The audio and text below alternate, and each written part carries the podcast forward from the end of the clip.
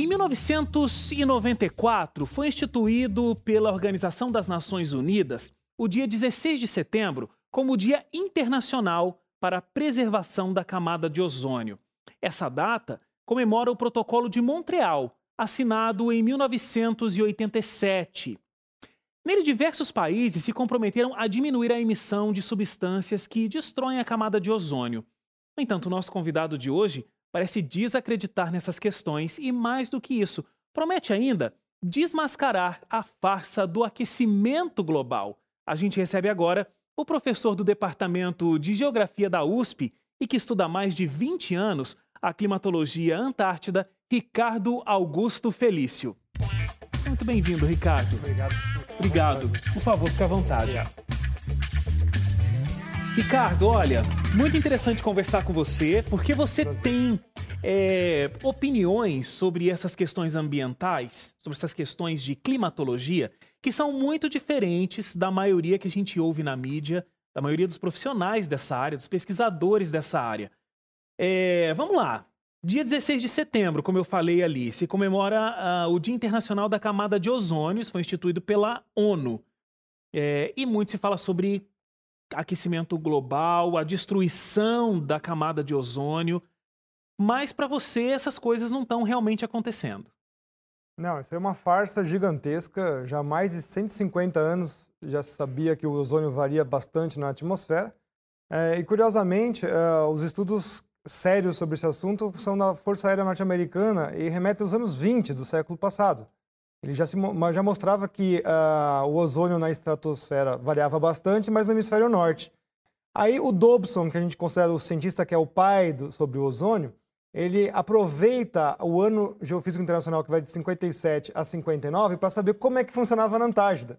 Então, em 57 a 59, ele já descobriu que a variação do ozônio na Antártica era muito maior do que do hemisfério norte e publica nos seus trabalhos 40 anos sobre pesquisa de ozônio. Aí o Farman, que é um pesquisador que aproveitou eh, a história do lançamento do satélite Nimbus 7 em 1985, publica que aquela, aquela ausência de ozônio na Antártida é devido aos gases chamados refrigerantes. Isso nunca foi provado na história da ciência, isso que é terrível. Quer dizer que aquela história do meu desodorante que está atrapalhando a camada de ozônio... Isso é falso, isso é, nunca se encontrou os CFCs na estratosfera da Antártida. O mais curioso é que para descobrir que tinha cloro na Antártida, Susan Solomon lança balões meteorológicos estratosféricos, mas lança eles a sota-vento, ou seja, da onde sopra o vento, ao lado do vulcão Erebus, na Antártida, que lança 1.200 toneladas de cloro na atmosfera diretamente por dia e cerca de 500 toneladas de ácido é, é, fluorídrico na atmosfera também. Então ela provou que tinha cloro na Antártida, mas nunca foi de origem antrópica, era de origem natural. Bom, vamos. Tem várias coisas aqui que eu quero saber. Vamos falar de CO2. CO2, então, conhecido como gás carbônico, é, ele inclusive é muito importante no nosso processo de respiração, né? É, mas ele é acusado de causar o efeito estufa. Sim. É uma outra falácia E aí você já dá. Absurda, né? eu, falo, eu falo efeito estufa, você já dá um sorriso já, aí. porque é, é uma concepção física que, que não existe. Né? A Terra, os planetas que têm atmosfera não trabalham como uma estufa. Então eles, eles confundem esse negócio que seria a casinha de vidro, né? que a gente chama de greenhouse, né? com o efeito de glass house, que é a casa de vidro. Né? Então o efeito estufa, na verdade, é um fenômeno que não existe nas atmosferas livres.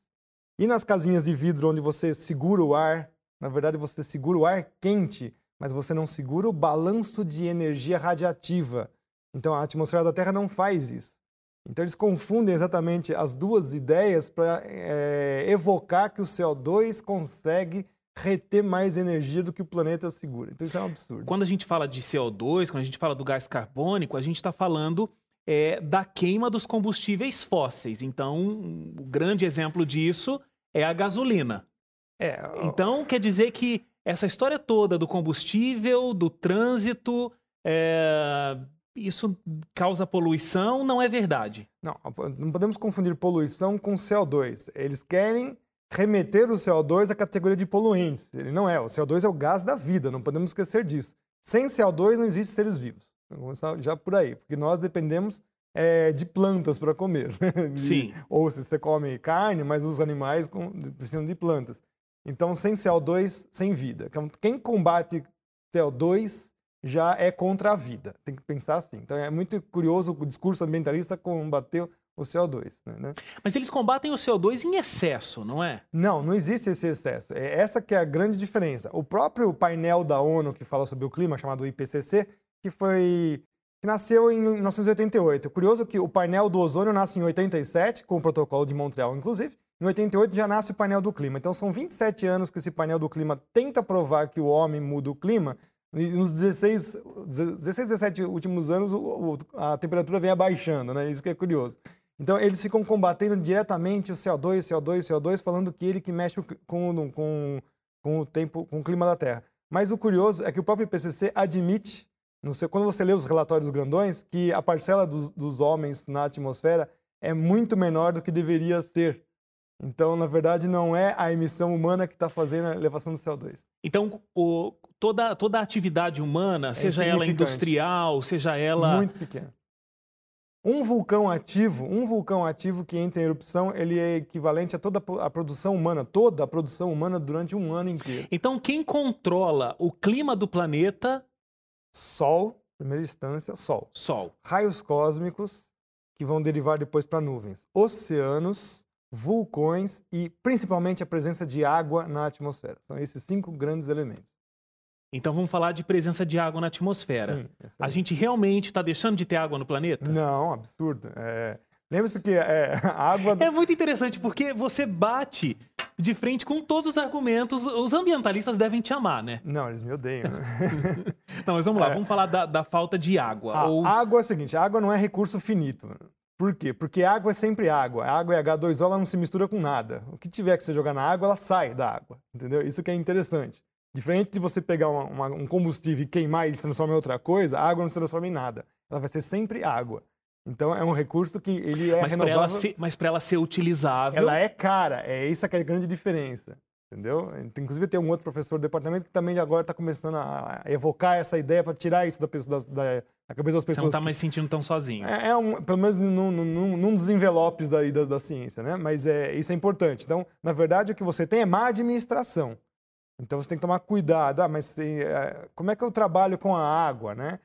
Porque tem outro programa, outro problema que é realmente a privatização da água. Então isso também leva, você quer criar problemas, você inventa esses tipos de problemas, então você dá uma, uma falsa aporte para isso e você consegue vender as coisas. Então, tem vários exemplos aí na história recente do Brasil. A água é simplesmente mais um deles, tá? Ainda mais num país, o nosso país é recordista é, de água. no planeta inteiro é o que mais tem água é o Brasil e a gente usa cerca de 0,7, 1% da nossa capacidade hídrica. O Japão, que tem muito menos, usa 27%. Agora, você está dizendo então que é um processo uh, de uma administração ruim, realmente, Exato. porque uh, a, embora a água não seja um recurso finito, é um recurso infinito, mas a água potável, a é água cara. utilizável é cara. É, cara. É, é um processo caro. Então, na verdade, é isso. A gente tem que saber administrar, é usar a inteligência, a engenharia, essas coisas que a gente, que a gente tem. Porque esse recurso, no nosso país, nós temos de sobra, muita coisa. Então é má gestão mesmo. Falando desses mitos aí, a gente já falou de vários deles, e essa história de que as, a, as geleiras, as calotas polares, elas estão derretendo. A gente vê o ursinho lá ficando ah, tá. sem o seu território. Isso é uma mentira gigantesca, né? Nós temos cerca de 100 mil é, geleiras cadastradas é, menos de 100 são monitoradas. Olha que absurdo a relação. Quantas nós temos? Mais de 100 mil geleiras. Menos de 100 são monitoradas. As que são monitoradas são as pequenas geleiras ainda por cima. Ninguém monitora exatamente como são as geleiras da Antártica, porque é muito difícil, mesmo com satélites e tudo mais. Aí com os satélites eles mostram que as geleiras estão aumentando, principalmente na Antártida. Então tem uma contradição gigante desse. É, algumas geleiras derretem? Derretem, porque nós estamos no período interglacial. Só que eles não contabilizam as geleiras que crescem. Por exemplo, Monte Shasta, nos Estados Unidos, há 65 anos a geleira vem crescendo. Então é muito divertido. Você seleciona qual geleira você quer mostrar, aí mostra sempre aquela mesma imagem de caindo à frente da geleira, né? Mas a frente da geleira foi feita para desmoronar mesmo. Ela devolve água para o ciclo hidrológico. É assim que funciona. É sempre que funciona assim, não tem nenhum problema. Então, algumas geleiras derretem, outras estão aumentando, mas no balanço geral, o gelo do planeta está aumentando. Agora, essas geleiras, elas têm um ciclo? Então, Tem. o gelo derrete, depois volta... E a sua, a sua pergunta foi importantíssima, porque as geleiras, tudo que acontece na geleira é reflexo de 100, 200 ou 500 ou até mil anos para trás, quando não é mais. Agora, ó, eu tenho um dado aqui que a NASA divulgou em agosto, é, que o nível do mar aumentou em média 8 centímetros é, desde 1992, chegando a 25 centímetros em algumas localidades. Então, aumentou de 8 a 25 centímetros desde 1992. E o que ah, muitos cientistas atribuem é o aquecimento da água do oceano, o derretimento das calotas polares e a diminuição das geleiras. Então, é- esse é um grande absurdo. Primeiramente, que nenhum cientista que se preze vai acreditar em elevação de nível do mar. Você viu que mesmo eles dão erro mais de 100%. Então, velho, que medida é essa que de Mas hoje... esse é, um, esse é um número da NASA. Não, então, mas é que tá. Você está medindo com um satélite e você vê a variação de, em vários lugares do planeta de 8 a 25. Se a, se a água, se a água do mar tem nível, ela não tem nível para eles. Então, qualquer cientista que trabalha com geologia, por exemplo, e, e geografia dos oceanos, ele não aceita nível do mar. Por quê? Porque é uma coisa extremamente difícil de medir. Porque em alguns lugares o nível do mar abaixa, outros sobe. Tem lugares que o nível do mar sobe 18 metros em 12 horas. E você tem vários outros fatores ainda a- que mexem com o nível do mar. Não é simplesmente colocar uma carga de água a mais ou a menos. Então, se você for eh, verificar a marcação que o Capitão Ross colocou há mais de 200 anos numa rocha na, na Ilha da Morte, ela está no mesmo lugar. Então Veneza não vai desaparecer, não. Não, não vai desaparecer coisa nenhuma. Inclusive, alguns anos atrás teve um recorde de baixa em Veneza, né? A cidade inteira ficou fora das águas. Porque está relacionado, na verdade, com a- o ciclo lunar. Nós temos vários ciclos lunares, tem um desde 19 anos que mexe com muita água do planeta. Olha, o Ricardo já falou pra gente que essa história de camada de ozônio é falácia, esse negócio da queima de CO2 como poluição, é, também a história da, da, para a criança dormir, descongelamento das calotas polares, todas essas coisas que fazem com que a gente tenha até medo de sobreviver nesse planeta onde a gente está. Você fala pra gente que é um pouco de sensacionalismo. Não é bastante, não é pouco. Não é pouco, não. muito, muito. Deixa eu te fazer uma pergunta então, Ricardo. É um problema científico? A gente tem um problema de metodologia científica? Você chega a essa teoria porque você usa a metodologia científica de uma forma. As pessoas que têm uma opinião contrária à tua pesquisa, que acreditam na camada de ozônio, que acreditam que a gente está tendo a nosso planeta, o nosso planeta mais aquecido, é, que a gente tem uma contribuição para isso, usam uma metodologia diferente? É esse o problema? Não, méto- método científico é um só. O método científico é aquele que você faz a observação, você faz a descrição, você teoriza, né? Você, e aí, mas para fazer essa teoria virar uma realidade, você tem que ter a corroboração com evidências. Então, se você não tem a evidência científica, pelos, pela ideia eh, neopositivista, você tem que jogar fora porque você levantou uma hipótese que é fraudulenta, né? É assim que funciona o método científico. Só tem essa estrutura, não tem nenhuma outra. Não, mas por exemplo, você estava me falando aqui sobre é, a medição do, do mar. Está aumentando? Não está? Você está me dizendo que é muito complexo. É, não são é, esses dados, eles não são dados extremamente confiáveis, porque eu Exato. não tenho condição de ter essa medição Exato. de forma exata. Isso. É, outras pessoas estão acreditando nessa medição, dizendo que o nível do mar está aumentando. Então, isso que eu quero dizer com uma diferença de opiniões com relação ao método aplicado.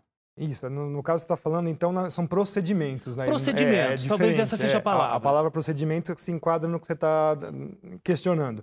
Você faz um procedimento que me leva a tal, a tal resultado, o outro faz outro procedimento que leva a outro resultado. Exatamente. Então, na verdade, quando você usa esses, eh, eh, esses resultados, eles estão dependendo de procedimentos. É isso que é é a grande discussão. Então, se você fez um procedimento, mas ele não pode servir para você para corroborar a sua, a sua hipótese. Então, você só fez um procedimento que lhe deu um resultado e ponto final. Você pode até publicar alguma coisa, mas não concluir outras coisas da, daquele resultado feito pelo procedimento. Eu acho que nunca a gente falou tanto de ah, proteger o meio ambiente, de um planeta sustentável. A gente talvez nunca tenha falado tanto quanto hoje sobre esse assunto. E justamente por causa dessa situação que a gente vive de um sensacionalismo muito forte com relação a esses dados e com relação a elementos que nem existem, segundo o que você está dizendo é. para gente. Minha pergunta é: por quê? Existe alguma necessidade de se divulgar isso? Não. Você está, na verdade, o que está por trás é uma parte política, geopolítica internacional. Então, o que está por trás de tudo isso é isso. Vamos vender o medo para assustar todo mundo. Então, todas essas notícias sempre vão evocar os três grandes medos da humanidade: morte, mudança e futuro. Então, a mudança climática traz morte em futuro próximo. Ponto, você já matou todo mundo de medo. Uhum. Né? Então, você vende o medo para vender a solução depois. A solução vai ser esta: cercear direitos civis, criação de mais impostos e controle total da humanidade. Eles já estão elencados. Isso é teoria da conspiração, professor? Não. Isso está nos relatórios da ONU. Tá? Então, eu falo que dia 7 de dezembro de 2015 vai começar a maior patifaria de todos os tempos, aonde eles querem criar um governo supranacional controlado pelo ICCC, que vai ser a polícia do CO2. O que vem a ser a polícia do CO2 vai ser aquela que vai determinar o que, que os países podem ou não podem fazer começando com sanções políticas, econômicas e militares. Então, não se estranhe se chegarem lá o governo brasileiro se associar a liberar o chamado corredor triplo A, Atlântico, Andes, Amazônia, onde nós vamos perder a soberania de boa parte do nosso país. É isto que está em jogo. Todo o resto, ozônio, CO2, etc., é cortina de fumaça para assustar, para que as pessoas sintam que essas ações foram legitimadas. Agora, você me disse que isso consta no relatório da ONU. O que exatamente consta no relatório da ONU? Que essas coisas. Não... É, o, que é o, as tradicionais formas de soberania causam problemas mundiais. Ah, tá, ok. E aí os ecossistemas precisam ser controlados por um, uma coisa, um governo maior, que seria um governo mundial, controlado pela ONU. E aí os cientistas dão a ideia de legitimidade para isso. Por isso que você está criando painéis científicos. Pouca gente sabe que já existe um terceiro painel científico chamado da biodiversidade e serviços ambientais, que para a geografia soa muito estranho. Como assim o homem agora, a natureza agora vai prestar serviços para o homem se o homem depende da natureza para viver? Né? Vai vir um painel dos oceanos, vai vir um painel sobre a Antártida e vai vir um painel sobre o espaço sideral. O discurso hoje já é que tem muito lixo no espaço, né? Uhum. Só que pouca gente sabe que em 2025 os países que não tiverem o seu próprio satélite ambiental vão perder a soberania sobre o seu espaço aéreo. A gente tem líderes religiosos uh, que estão movimentando, estão levantando essa bandeira uh, do, do, mundo mais sustentável. Exato. A gente tem a mídia completamente é, dentro desse sistema, Sim. dentro desse funcionamento. É, a Reuters, que é a maior empresa de notícias mundial, comprou os direitos de crédito de carbono. Meu amigo, o que, você vai ver na mídia? Só vai ver essa história. E crédito de carbono é um mercado colossal, gigantesco, e ninguém sabe para onde está indo esse dinheiro. Né? São, mais, são, são fraudes de 5 bilhões de euros, 10 bilhões de euros, diversas fraudes. Né? Tanto é que o mercado climático da Bolsa Climática de, eh, de Chicago foi extinto e um dos, dos associados era o ex-presidente Al Gore que tem uma casa na praia de 9 milhões de dólares, então ele não está preocupado com o nível é, do até mar. por falar no, no Al Gore, ele tem um, um filme, é, uma, uma, verdade inconveniente. Exato. É, esse documentário é passado em diversas escolas e... É o documentário que tem língua portuguesa, o livro dele tem língua portuguesa e tem em todas as escolas do Brasil. Na, no governo britânico ele é proibido, né? Se você quiser passar ele na escola, você tem que primeiro mostrar as falácias científicas que ele tem. Ele não pode ser passado livremente. É mesmo. Então é curioso que em alguns países Somente os países que vêm aqui colocar cartilha ambiental para o brasileiro, em, seu, em suas próprias pátrias, eles não colocam. Então, isso é muito interessante. É muito interessante te ouvir, Ricardo, porque assim, você vem desmistificando, desmistificando coisas que a gente ouve o tempo todo em diversos lugares. Uma última questão, por exemplo, de desmistificação: as catástrofes ambientais. Elas acontecem, sempre aconteceram. Sim. Mas o que a gente ouve é que elas têm acontecido muito mais, numa intensidade muito maior, justamente por conta dessas mudanças climáticas. Não, esse aqui é o grande absurdo. O que, que a gente aprendeu a fazer nos últimos 30 anos? Ver melhor o nosso planeta. Então, o que tem aumentado é o monitoramento sobre o planeta. Este é um ponto. Segundo ponto, tem mais pessoas habitando várias áreas do planeta, portanto, você tem testemunhas oculares. Então, os negócios sempre existiram, só que agora você tem registro.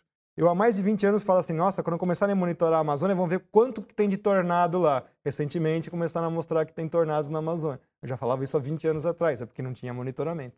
Então o ponto não é que tenha acontecido mais, é que a gente tem mais ficado sabendo, Isso. a gente sabe agora Perfeito. que tem acontecido. Saiu uma estatística agora sobre os furacões que atingem os Estados Unidos nos últimos 10 anos, né? 2005 tinha sido né, a catástrofe mundial, 2015 só caíram os números de furacões nos Estados Unidos. Então os últimos presidentes foram até beneficiados com isso. Né? Foi tudo para o Pacífico, não foram para o Atlântico. Agora, até ainda sobre essa questão das catástrofes naturais, a gente tem muita gente no Brasil morrendo por conta de grandes chuvas, grandes tempestades. Agora, isso a gente não pode colocar a culpa na catástrofe natural, na grande chuva, né? Porque às vezes as pessoas elas constroem isso. a casa numa área de risco e aí essa casa vai desabar quando acontece uma grande Exatamente, tempestade. aquilo aí já é uma área de risco, o que está errado são as pessoas nesses lugares. Né? Claro. Né? Então é um problema, na verdade, social, não é um problema ambiental ou climático ou coisa parecida. Para a gente terminar, uma pergunta quase pessoal. É...